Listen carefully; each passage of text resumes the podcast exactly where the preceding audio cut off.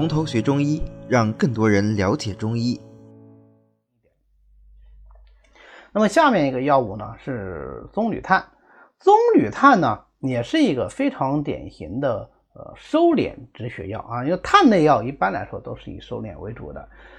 棕榈炭是棕榈科的常绿植物棕榈树的叶鞘纤维啊，叶鞘纤维就是那个叶柄基部的那个那个棕毛毛啊，就是那那个东西啊，棕榈炭啊。我们当时学这个的时候，很多因为呃地处江南嘛，对吧？就是呃夏天很热，就山蒲扇，蒲扇不就是那个棕榈树那个大叶子嘛，对吧？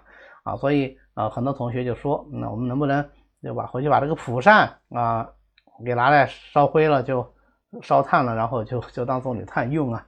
啊，那其实不不是完全说是就是这个。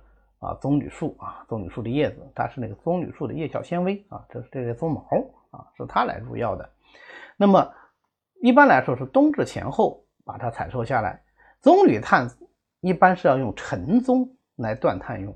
啊，它是也是属于这个六大成药之一，就是放的时间越长就越好啊。所以我们当时学的时候，有有同学开玩笑说，我奶奶还留下来了一个蒲扇，对吧？我拿来把它贡献出来，我们可以来做做一个棕榈炭啊，就是它越陈越好。那么这个六大成药的概念呢，其实是呃陶弘景在《本草集注》里面首先提出来的啊。他的原话是这么说的，他说：凡囊毒、枳实、橘皮、半夏。麻黄、吴茱萸皆欲得陈久者良啊，就是这六味药啊，就是放的越久，它的效果就越好。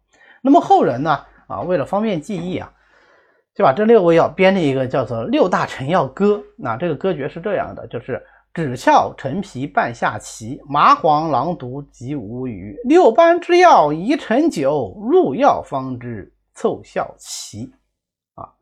这就是我们所谓的六大成药。我们后面学方剂的时候会学一个二陈汤。这二陈汤为什么叫二陈汤呢？就是因为二陈汤以陈皮和半夏这两味药为主要啊。陈皮就是橘皮，对吧？啊，那么呃，陈的橘皮嘛，对吧？就叫陈皮。这两味药都是六大成药啊，所以把它叫做二陈汤。那六大成药呢，现在我们呃其实用的最多的还是橘皮、半夏、麻黄啊这样。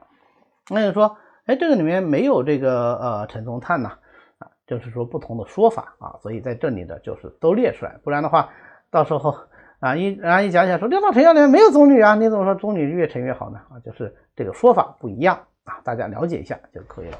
好，那我们讲回来啊，就是跑题了，对吧？我们讲这个棕榈炭，结果跑到讲别的这个六大成药去了。好，那么这个棕榈炭的气味呢是苦涩平的，你看它有个涩味。有个苦味，对吧？涩就能收啊，苦就能够降啊，对吧？呃，降也好，涩也好，那它都能够有一个止血的作用啊。因为是性平的，所以你管你是寒性的出血还是热性的出血啊，它都可能是有一个非常好的止血作用，能归肺、肝、大肠经啊，入肝经就能够入血分，对吧？所以它有很好的收敛止血的作用啊。它的功效非常的单纯啊，就是收敛止血，或者你就把它理解为止血啊就可以了。我前面讲过，凡是这样纯粹的收敛止血的药，那它就一定容易留瘀。所以，我们用棕榈炭的时候，就一定要注意啊，要用于各种血症而没有瘀滞的这样的病人啊。那么，往往跟血瘀炭相须为用。为什么跟血瘀炭？首先，血瘀炭它也是个炭类药，对吧？那么，棕榈炭、血瘀炭两个都都有这个止血作用。但是，血瘀炭它还有一点点活血的作用，它是止血而不留瘀。那这样的话，它就能够弥补棕榈炭容易流瘀的这个缺点啊，所以两个药放在一起，能够啊发挥长处，弥补短处啊，相许为用。那配上大剂、小剂、白茅根、山栀，哎，叫做凉性的药，对吧？就凉血易止血。